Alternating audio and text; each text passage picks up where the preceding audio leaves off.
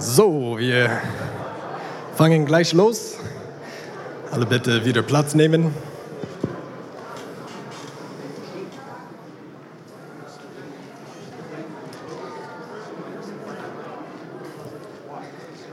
Eine kleine Ankündigung. Es gibt extra Willkommenstüte. Ähm, das heißt, wenn du ein äh, das andere Buch haben möchtest, könntest du schauen. Ich denke, dass sie im Foyer sind oder vielleicht ein Freund von, ein Freund von euch äh, nicht in der Lage war, heute zu kommen, könntest du vielleicht eine Tüte äh, für ihn oder für sie mitnehmen. Ähm, genau, ich denke, sie sind im Foyer, ja? Richtig? Okay, sie sind im Foyer. Okay. Früher habe ich gesagt, dass eure Zeit, ja, dass eure Aufgaben schon äh, fertig waren und das war, das war nicht richtig. Wir haben ein Q&A jetzt. Ähm, genau, wir sind immer noch dran und toll, dass auch äh, so viele immer noch am späten Nachmittag dabei sind. Ähm, ihr habt viele to tolle Fragen äh, gestellt, aber ich wollte am Anfang Michael eine Frage stellen. Äh, am Donnerstag hat eigentlich Julian eine tolle Frage an dich gestellt. Ähm, er hat gefragt, ob es gute Bücher zum Thema Jüngerschaft gibt, was du dazu empfehlen würdest. Du hast zwei Bücher genannt und die sind wirklich tolle Resources. So Kugelschreiber bereit haben, als er antwortet. Genau. An, ja. Ähm, also es gibt eine Menge guter Bücher, vermutlich, aber zwei Bücher, das ist auch, äh, da werdet ihr Sachen wiederfinden von dem, was ich gesagt habe. Ähm, das eine ist von Mark Dever, Wachstum durch Jüngerschaft. Das ist ein relativ äh, kleines Buch, das kann man schnell, einfach durchlesen, sehr hilfreich. Wachstum durch Jüngerschaft heißt das. Und das andere ist ähm, Das Spalier und der Weinstock. Ähm, das ist ein bisschen, bisschen intensiver oder, oder dicker, ähm, aber sehr, sehr hilfreich und äh, sowohl für Gemeindemitglieder als auch für Gemeindeleiter, Pastoren äh, kann ich absolut empfehlen. Ja. ja, super, vielen Dank. Fangen wir mit Gebet an. Äh, Vater, wir bitten um deinen Segen, dass du unser Gespräch segnest und äh, dass du uns mit deiner Weisheit führst. Im Namen Jesu. Amen. Frage Nummer eins. Eine sehr tolle Frage, finde ich. Was bedeutet Wiedergeburt? Was genau geschieht da und woran erkenne ich, ob ich wiedergeboren bin? Und er oder sie fragt auch, was es mit dem Heiligen Geist zu tun hat. Genau.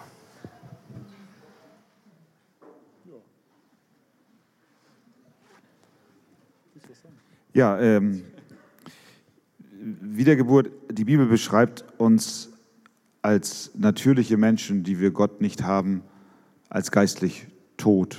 Wir sind tot in den Übertretungen unserer Sünden. Epheser 2. Ähm, es bedarf des Werkes, des Werkes des Heiligen Geistes, der ein totes Herz lebendig macht. Ähm, das heißt, dass Gott vor Grundlegung der Welt Menschen zum ewigen Heil bestimmt hat. Und äh, eines Tages der Ruf des Evangeliums wirksam an dem Herzen des Gläubigen arbeitet und wird. Das geschieht, indem Gott deinen toten Geist lebendig macht. Du wirst von neuem geboren. In dem Wort Geburt steckt ja auch die Geburt. Ich will sagen, dass wir äh, mit dem Geborenwerden ja auch ein Vorgang an uns erfolgt, den wir in erster Linie zunächst einmal gar nicht steuern können. Ich habe mich nicht entschlossen, als Baby geboren zu werden. So, ne? Ich weiß nicht, wer von euch das anders gehandhabt hat, aber in Hamburg ist das nicht möglich. Sondern es geschieht mit dir. Es gibt den Punkt der Geburt, den Gott festgesetzt hat, deines leiblichen Lebens. Und so ist es auch mit unserem geistlichen Leben. Ähm, wir, wir erblicken das geistliche Licht der Welt, weil zuvor der Geist Gottes uns lebendig gemacht hat. So, das heißt, der Heilige Geist spielt eine Rolle. So, und die, die Frage war jetzt noch, woher weiß ich das? Ja, woher weiß ich das? Es gibt das Zeugnis des Heiligen Geistes in uns, dass wir wissen, dass wir Kinder Gottes sind. Und es gibt auch ähm, Früchte unserer, unseres neuen Lebens. Früchte der Buße, des Glaubens, äh, auch Früchte der Heiligung. Und, äh, und das ist eine ernste Frage. Und ich glaube auch, was gesunde Gemeinde jetzt betrifft, äh, da dürfen wir dieses Thema nicht aussparen. Denn in Gemeinden sammeln sich auch die ein oder anderen Böcke, schwarze Schafe, Wölfe, die nicht zur Herde gehören, die aber als Schafe auftreten. Und deswegen heißt es ja auch, prüft euch, ob ihr auch im Glauben seid. Das ist eine ernste, eine ernste Ermahnung. Wir sollen uns prüfen. Ja, und Prüfkriterien sind, sind da Früchte des, des Glaubens zu sehen. Ich würde vielleicht noch ähm, einfach für, für dich, für mich persönlich ähm, vielleicht die Frage stellen, wie gehst du damit um, wenn Sünde in deinem Leben, in deinem Herzen aufgedeckt wird? Ich glaube, das kann eine Hilfe sein oder ein Hinweis sein. Ähm, führt es dich zur Buße, zur Umkehr, ähm, zum Evangelium, zum Kreuz? Oder redest du deine Sünde klein? Ähm, ignorierst du sie oder so? Und das wäre ein Warnzeichen, würde ich sagen, ja. Christen, die wiedergeboren sind, sündigen immer noch, aber sie sind, weil sie aus Gott geboren sind und deshalb auch ihren Herrn und Heiland Jesus Christus lieb haben, selbst mit einer gebrochenen und unvollkommenen Liebe, können sie nicht im Frieden mit ihrer Sünde leben. Und da, wo Christen Sünde in ihrem Leben zulassen, da geht es ihnen elendig, bis sie zum Kreuz kommen und wieder ähm, das mit dem Herrn Jesus bereinigt haben. Ja, danke. Eine verwandte Frage, ähm, was gut ist. Wie kann ganz praktisch, so gut es geht, sichergestellt werden, dass tatsächlich Wiedergeborene der Gemeinde anschließen? Reicht ein Zeugnis der Bekehrung in der äh, Gemeinde? Oder gibt es messbare Kriterien? Wie schafft man das vor allem als große, wachsende Gemeinde? Ja, für große Gemeinden ist das vielleicht besonders eine Herausforderung. Wie findet man die Wiedergeborene? Wie stellt man das sicher?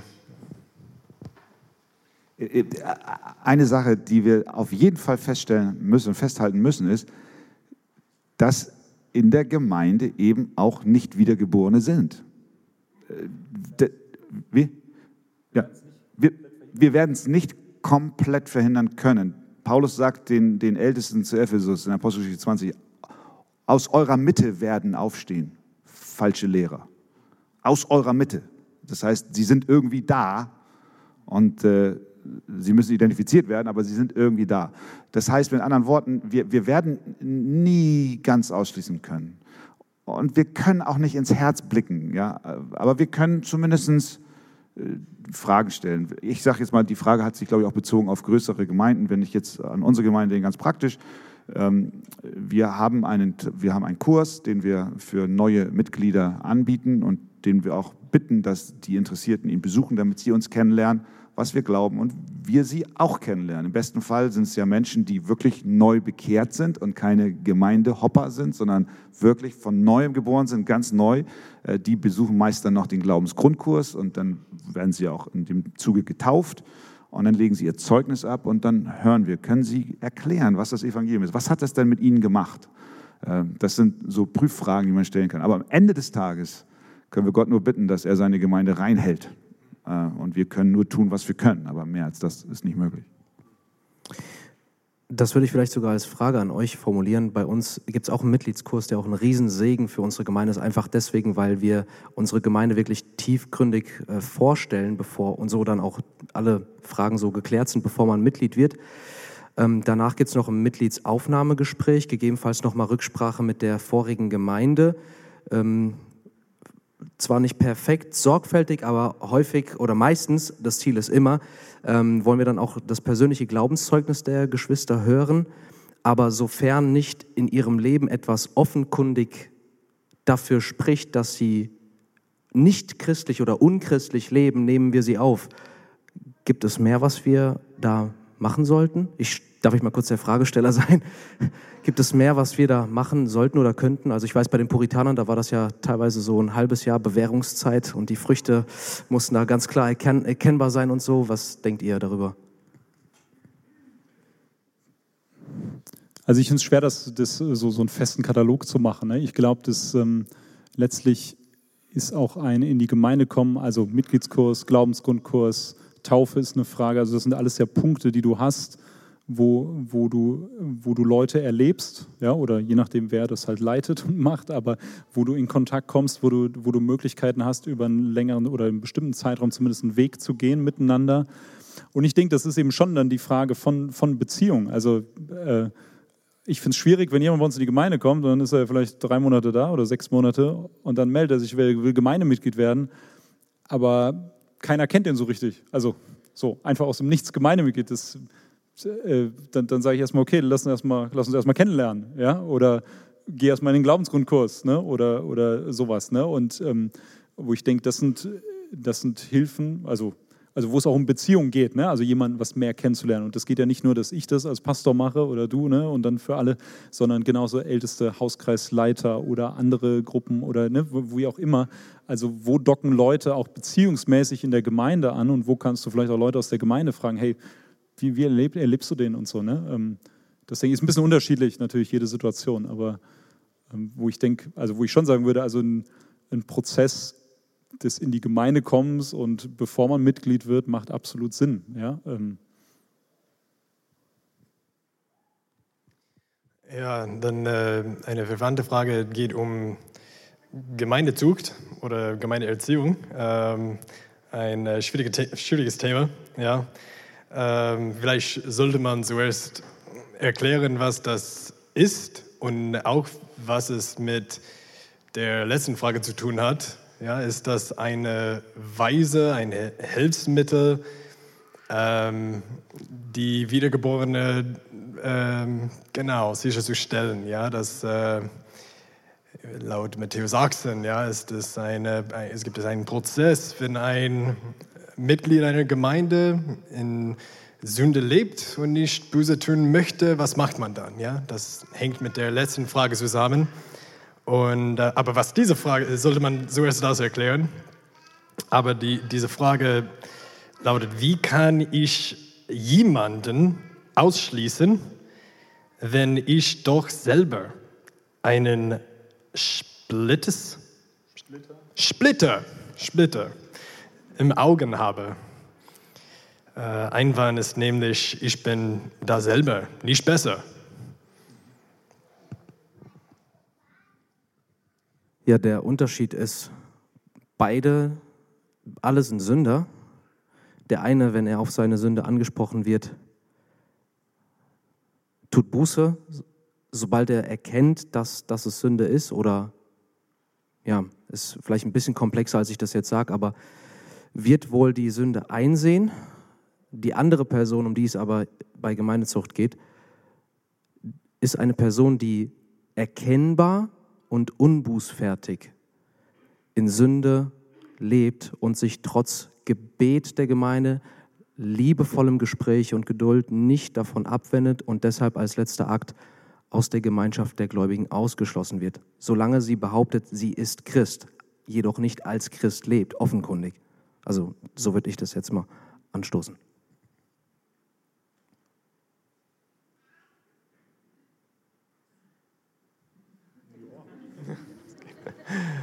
Alles klar.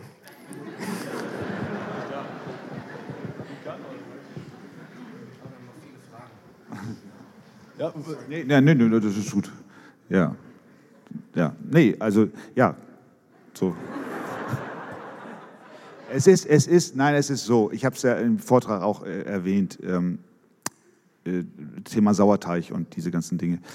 Es ist so ein Thema, was, was äh, auch schmerzbeladen ist und schmerzbehaftet ist. So, das ist halt eine Sache. Man, man, man ringt ja und man möchte ja und man möchte die, den, denjenigen gewinnen. So und, und äh, ja, in vielen in vielen Situationen, wo jemand dann sich nicht vom falschen Weg abbringen lässt und, und man dann auch als Gemeindeleitung dann darüber betet, dann, ähm, ja, dann, dann fließen auch manche Tränen und man, man sagt, Herr, kannst du nicht. Ähm, aber es ist notwendig. Es ist notwendig auch für die Gesundheit des gesamten Leibes. Deswegen eben Jesu, äh, Gott im, im, im, Alten Testament neunmal in dem kurzen Abschnitt fegt den Sauerteig raus, raus, raus, raus. Es geht, geht so nicht. Und es ist auch ein Gnadenmittel für diejenigen, die nicht eigentlich vielleicht Christen sind, dass sie eigentlich das Evangelium ähm, vielleicht neu entdecken oder zum ersten Mal entdecken. Ja, es, ist vor, es geht vor allem um ihr ewiges Leben. Ja. Okay, jetzt die leichte Fragen. Das stimmt nicht. Ähm, ab welchen Zeitpunkt ist es weise, sich nicht mehr in eine ungesunde Gemeinde zu investieren. Ab wann macht es also keinen Sinn mehr, sich in eine absterbende, tote Gemeinde zu investieren?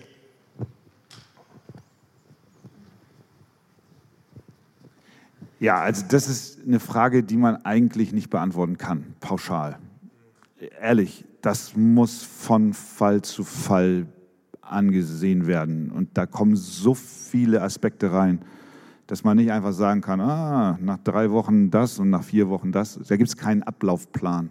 Es gibt ganz unterschiedliche Gründe, warum jemand ähm, das Empfinden hat, dass die Gemeinde, die er besucht, äh, nicht mehr tragbar für ihn und seinen Glauben ist. Dann muss man schauen, welche Gespräche haben stattgefunden und so weiter und so fort. Also ich glaube, es ist schwer, da eine allgemeine, gültige Vorgehensweise zu beschreiben. Ja. Ich denke, dass ähm, in dem Buch Was ist eine gesunde Gemeinde von Mark Dever, da spricht er das auch an ähm, und auch äh, stellt Fragen, die man als Checkliste so ein bisschen durchgehen kann. Also so ein bisschen in die Richtung, Christian, was du gerade angesprochen hast. Ich glaube, ich habe die jetzt nicht alle im Kopf, aber ihr könnt gerne nachlesen. Ähm, aber das, glaube ich, ist eine Hilfe. Das hilft auch nicht alles. Ich meine, jede Situation ist dann wieder unterschiedlich, aber trotzdem auch das ernsthaft zu prüfen. Ne? Und ich glaube, das ist schon was, nicht leichtfertig diesen Schritt zu gehen, sondern das ernsthaft zu prüfen. Aber ich glaube, das sind gute Grundfragen und eine Grundorientierung. Ähm, aber jetzt darüber hinaus würde ich das nicht nur ich selbst, sondern auch Rat von anderen oder im Gespräch, das, das ähm, im Gebet, das weiter bewegen. Ja. Vielleicht ein bisschen kurz dazu. Natürlich ist deine Konferenz ähm, während QA nicht äh, die Gelegenheit, ein, wie du gesagt hast, eine ein pauschale Antwort dazu zu geben. Aber wenn es jemanden trifft, was sind eure Ratschläge? Wie sollte man ähm, nach äh, Beratung suchen? Wie sollte man nach Weisheit suchen? Nicht während einer QA-Session vielleicht, aber vielleicht in persönlichen Kreisen? Also ich glaube, ist es immer gut, wenn man auch diese Dinge äh, mit jemandem bespricht, auch mit Menschen des Vertrauens, ne? dass man da nicht alleine einen Alleingang macht. Ich, mich haben hier auch jetzt in diesen Tagen schon einige angesprochen, genau auf diese Frage. Und deswegen sage ich jetzt auch gerade, es ist nicht pauschal möglich, weil die Situationen, die man mir geschildert hat, waren alle unterschiedlich. Ähm, insofern sucht das Gespräch gerne. Wir stehen auch zur Verfügung, äh, wenn, wenn ihr Fragen habt. Hinterher könnt ihr gerne kommen. Ja, und darüber hinaus würde ich sagen, genau, also such in deinem Umfeld oder in, in deinen Kontakten, äh, also nach Leuten, die, die, du, die du da ansprechen kannst. Ja? Ähm, oder über Evangelium 21 Vernetzung oder sowas. Ja? Also ich glaube, das, äh, das, das ist hilfreich und, und auf jeden Fall sinnvoll. Ja. Ja, super. Okay, auch eine verwandte Frage. Wie, wie kann ich mich meinen Pastor unterordnen, der aus meiner Sicht kein Pastor sein sollte, und die Gemeinde nicht gut leitet. Gibt es ähm, gibt es einen Punkt, wo die Gemeinde den Pastor oder einen Ältesten absetzen sollte und wie sieht das aus? Sie haben Ihr Kuchen verdient, oder?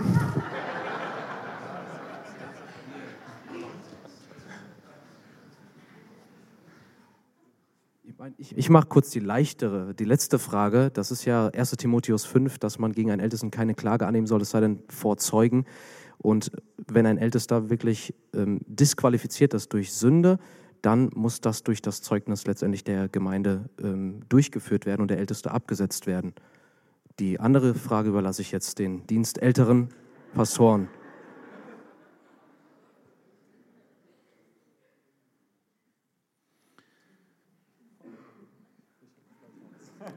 Ja, also wenn mir die Nase des Pastors nicht gefällt, dann ist das nicht ein Grund, ihn abzusetzen, weil wenn ich ihn nicht als Pastor akzeptieren kann, weil er vielleicht Entscheidungen getroffen hat, die ich nicht mag. Deswegen, und das habe ich ja vorhin in der äh, Gesprächsrunde schon gesagt, deswegen ist es so wichtig, dass wir eine Pluralität in der Leiterschaft haben, dass sich das nicht an einer Person festmacht. Äh, der, der, der hat eine blöde Entscheidung getroffen, die gefällt mir nicht. Nein, deswegen werden die wesentlichen Dinge ja auch gemeinschaftlich beraten und auch gemeinschaftlich beschlossen im Ältestenkreis. Und, äh, und, und dann, äh, dann, dann kann ich meine, meine Abneigung nicht an einer Person festmachen.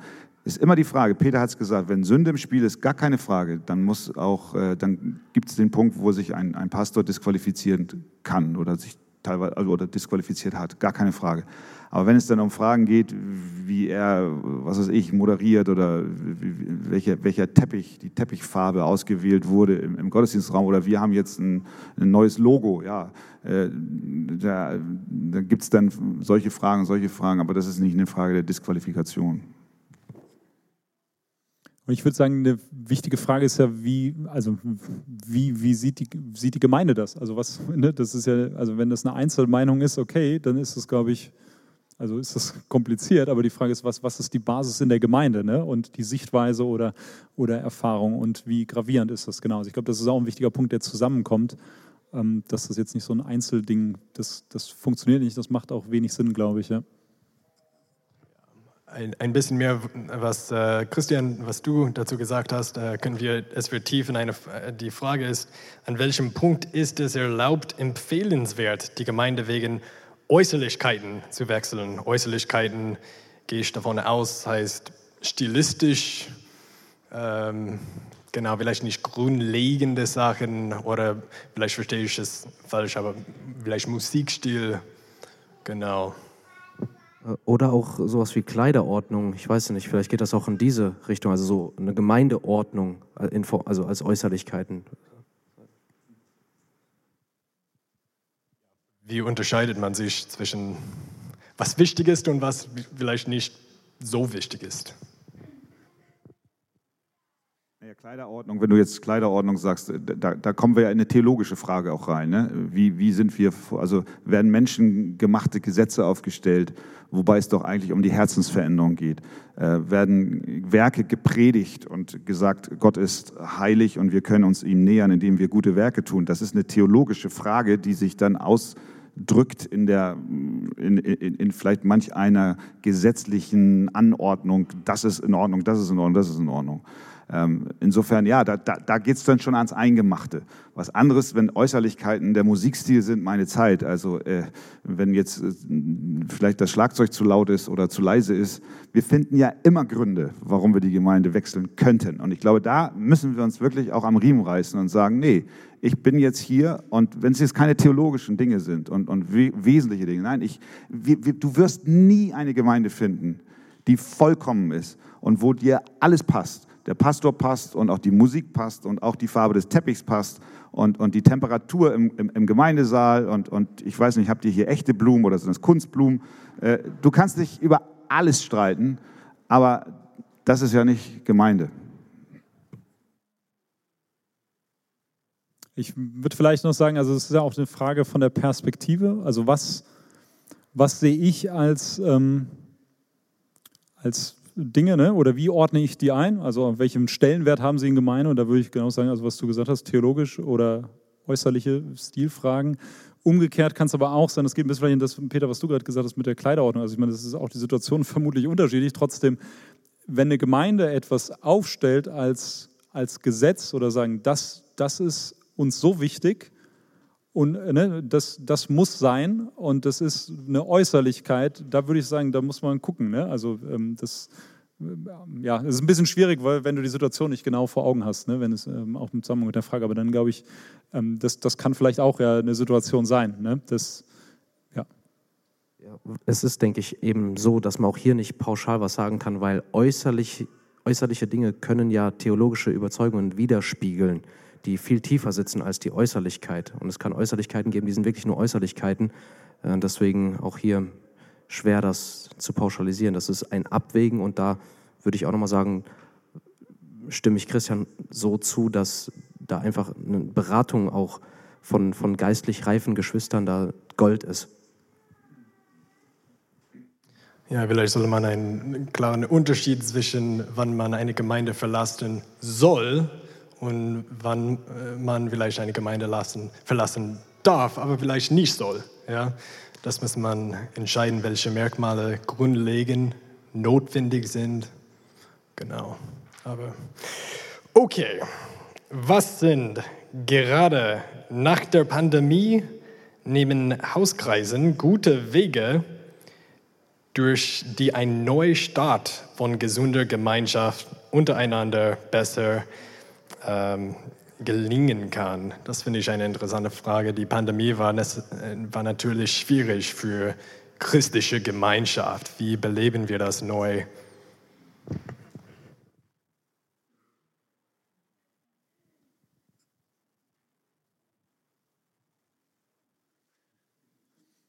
Ja, die Frage habe ich auch. Ja? Nein, ich glaube, das ist eine Frage insgesamt, die, also, die sich nicht nur eine Gemeinde stellt. Ja? Ähm, ich weiß nicht, ob es eine, eine, feste Antwort gibt. Also sicherlich, also wenn ich über, also es hat, hat ja auch was mit Einheit zu tun, wenn ich über Einheit nachdenke als Gemeinde, also wie, wie ne, nicht Gemeinschaft, einfach nur, weiß nicht, wir haben einfach eine schöne Zeit zusammen, sondern auch geistlich äh, zusammenwachsen, dann, ähm, dann hat das mit, mit, natürlich mit Gottes Wort zu tun, um das wir uns versammeln und das uns prägt und das uns zusammenbringt auf Christus hin. Ähm, es hat mit diesen Sachen zu tun, die wir heute auch schon hatten, ne? Sanftmut, Demut, ich habe in meiner Gemeinde gesagt, dass ich denke, dass wir, solange wie die Pandemie gedauert hat, möglicherweise an manchen Stellen Zeit brauchen, uns wieder aneinander zu gewöhnen. Also, dass wir nicht zu schnell zu viel erwarten voneinander. Das ist ein bisschen mein Eindruck, dass, dass man sagt, okay, jetzt sind wir wieder zusammen und wir müssen aber auch wieder lernen, zusammenzukommen. Ja, das gilt nicht in allen Fragen und ich denke, wir werden Dinge erleben ähm, äh, durch Gottes Wirken, Gott sei Dank, die auch schneller wieder uns zusammenbringen. Aber ich habe mir den Zeitraum gestellt, okay, lass uns mal zwei Jahre Geduld haben, auch um wieder Dinge zusammenzuführen. Sachen, die vielleicht auch an, an, äh, an äh, Schwierigkeiten aufgebrochen sind und so weiter oder an Verletzungen und an Enttäuschungen. Ähm, und das, denke ich, braucht möglicherweise auch wieder viel Zeit. Ja. Ich kann nur von der, äh, über die Situation bei uns in der Gemeinde sprechen. Ähm, wir haben im Moment sonntags zwei Gottesdienste, weil wir die Versammlung nicht, äh, die, nicht alle in, eine, in einen Gottesdienst hineinbekommen. Und wenn ich dann die Frage höre, was können wir machen, wenn die Pandemie vorbei ist, dass, dass wir Gemeinschaft äh, pflegen, ich, ich würde jetzt einfach sagen, unser Sehnen und Verlangen ist, dass wir endlich wieder einen Gottesdienst haben. Und ich bin fester Überzeugung, wenn, wenn, das, wenn der Tag kommt, wo wir wieder in einem Gottesdienst zusammen sind, wo wir das Café aufhaben und wo wir hinterher zusammen essen und dann uns wieder um den Hals fallen und uns den heiligen Bruderkuss geben. Ich sage euch, ich sage euch, ich glaube, wir brauchen gar nicht viel machen. Das, das ist die tiefe Sehnsucht in den Menschen, in der Gemeinde, bei den Gläubigen. Also nicht der Bruderkuss, aber ich meine, es ist die Gemeinschaft. Ich meine die Gemeinschaft. Äh, und darauf freue ich mich und das, das ist einfach unser Gebet. Und zugleich wissen wir aber auch, dass diese Zeit, die nicht einfach war und auch noch nicht einfach ist, auch in der souveränen, guten Hand Gottes ist und dass er immer gute Absichten mit seinem Volk hat. Und deswegen wollen wir das auch dankbar aus seiner Hand nehmen, trotzdem uns freuen und darauf warten, dass es dann endlich vorbei ist und wir die Gemeinschaft wieder so erleben, wie wir sie zuvor auch hatten. Ich, ich kann mir vorstellen, das geht relativ schnell.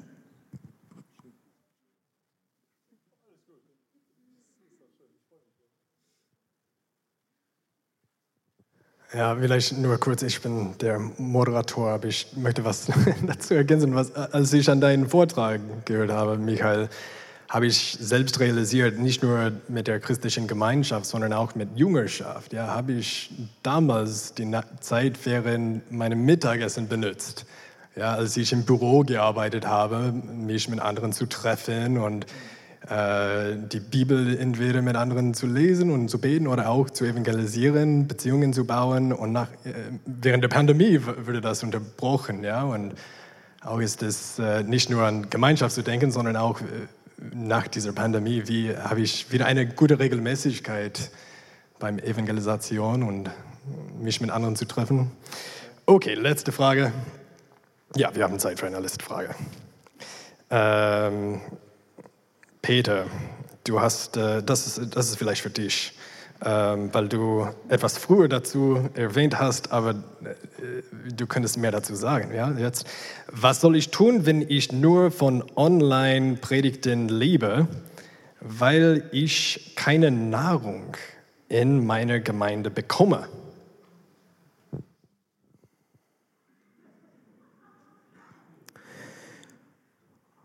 Also ein Satz, der mir da, ich glaube, das war Oswald Sanders, der gesagt hat, na, Adam, wie heißt der Seelsorger? Adam, J. J. J. Adams, genau. Da gibt es ein Buch von ihm über das Zuhören, wie man Predigten zuhört. Sorry, ich habe den Titel nicht vor Augen, aber da habe ich einen Satz aufgegriffen, dass das, was man auf jeden Fall und nicht nur einmalig, sondern einfach auch für eine Zeit machen sollte, ist einfach, wenn, wenn du wirklich sagst, du, die Predigen von meinem Pastor, die, da kann ich nichts rausholen, dann wähl eine Zeit, wo du da sitzt und während der Predigt wirklich die Zeit opferst, um für diesen Pastor zu beten oder beispielsweise zu, darum, den Herrn zu bitten, dass wenn du mit deiner Einschätzung richtig liegst, dass er hier weitere Prediger beruft, die auch eine Begabung und, und Salbung durch den Heiligen Geist haben, um das zu tun. Und er hat auch gesagt, dass wenn wir wirklich das Hauptanliegen hätten, zu wachsen und zu hören, dann könnten wir aus so manch einer Predigt doch noch was für uns rausholen. Also das hat vielleicht, das kann man nicht bis ins Unendliche treiben, denke ich, aber es hängt auch da so ein bisschen von der eigenen geistlichen Reife ab, glaube ich, ähm, da Weisheit zuzuhören. Und ja, vielleicht habt ihr noch weitere Vorschläge.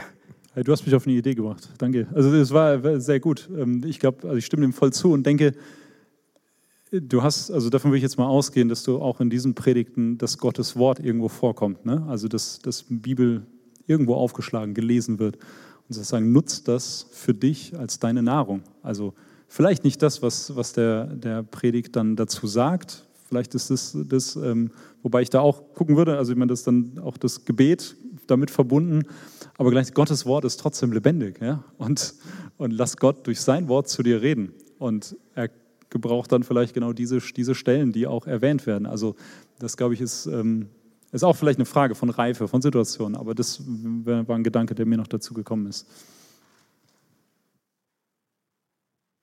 Ja, super, vielen Dank. Vielen Dank für diese wunderbare Frage. Peter, möchtest du mit Gebet schließen und dann singen wir zwei Lieder? Ja, unser Herr Jesus, du siehst ja jeden einzelnen von uns. Und da, wo du das Wunder heute bewirkt hast, dass, wie wir es vorhin gehört haben, gesunde Lehre auf unser normales Leben wirklich getroffen ist, da wollen wir dir Danke sagen, Herr. Und gleichzeitig bin ich sicher, dass hier viele ja, Lasten und auch Fragen und Hunger immer noch vorhanden sind, die heute nicht angesprochen wurden, in direkter Weise zumindest. Und da bitte ich dich einfach für all diese Geschwister, für uns, Herr, dass du uns da die ja, richtigen Geschwister, Mentoren, ähm, die richtigen Bibelworte, die richtigen Bücher, ja zu uns bringst, wie auch immer, dass wir da, wo wir auch gerade von dir zu Wachstum oder Veränderungsschritten aufgerufen sind, dass wir, dass wir das auch in Treue und auf Basis deines Wortes tun. So bitte ich dich, dass du die Geschwister segnest und ja auch die Gemeinden, die sie hier repräsentieren. Wir wollen dich wirklich anflehen, auch gerade für die Pastoren und Leiter unter uns. Für uns, Herr, wir brauchen dich so sehr. Wir sind keine Helden, wir sind schwache, geknickte Rohre, die, die du nur mit deiner Gnade gezogen und auch berufen hast, Herr, dafür. Sei dir allein der Dank und ich bitte dich, dass du die Pastoren hier stärkst, gerade auch in dieser herausfordernden Zeit. Herr, segne sie bitte und lass sie doch durch deinen Heiligen Geist mit seiner Kraft erneuert und erfrischt werden. In Jesu Namen. Amen.